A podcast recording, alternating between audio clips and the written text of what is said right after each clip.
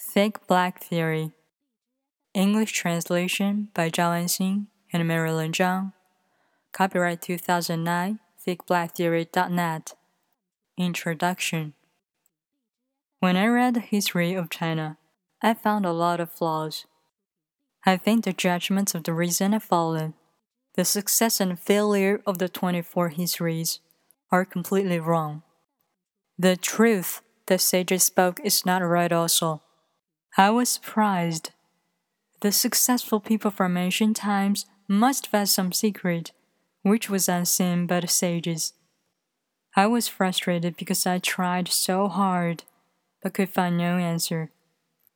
Once, when I was thinking about the three kingdoms, I realized that the simple secret is nothing more than thick face and black heart. Then I read the 24 histories again. Those four words are really included.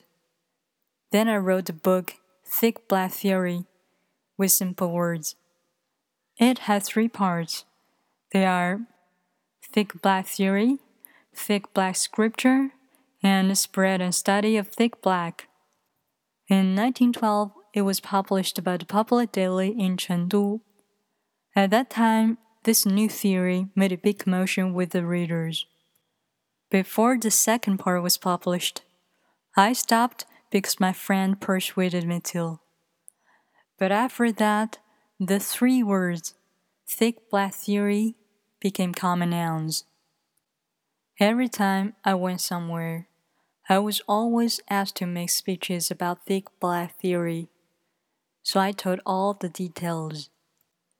The audiences all nodded their heads and sighed. I failed because I didn't do things in a thick and black way. Some said he was successful because he knew it too well.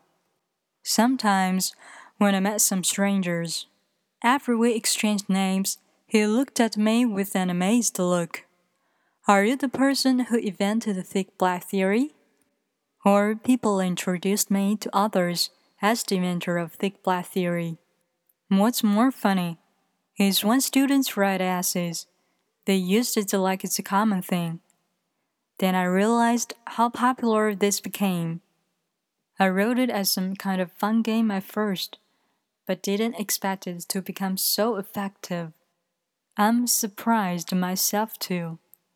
The reason why people like it is a psychological reason. Then I kept studying.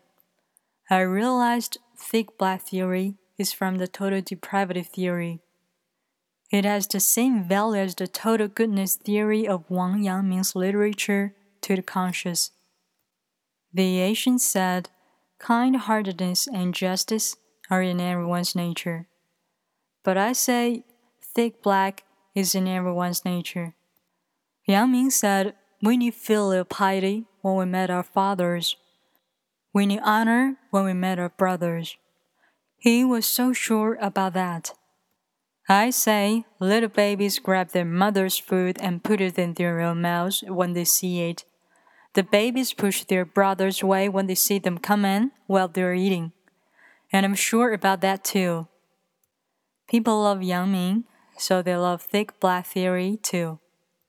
There was the total goodness theory from Mencius. So Xunzi had his total depravity theory to fight against it. There was to the conscious from Wang Yangming, so I have thick black theory too. What are people's natures all about? I really wanted to figure it out. I read so many theories from the Song, Yuan, Ming, and Qing dynasty, but most of them are disconnected, boring, and difficult to understand. Then I threw the books away and try to study psychology as physics, because I think they're connected in some way.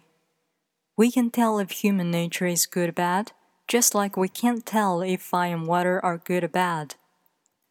Mencius's total goodness and Xunzi's total depravity are sideways opinions, and the thick black theory I'm talking about is more sideways, just like Wang Yangming's to the conscious. If you don't understand, no matter how thick and black you try to be, it would fail anyway. You will understand if you read the psychology and dynamics of mind. Even if we don't want to be thick and black, we should be careful about people being thick and black to us. So we have to understand the tricks.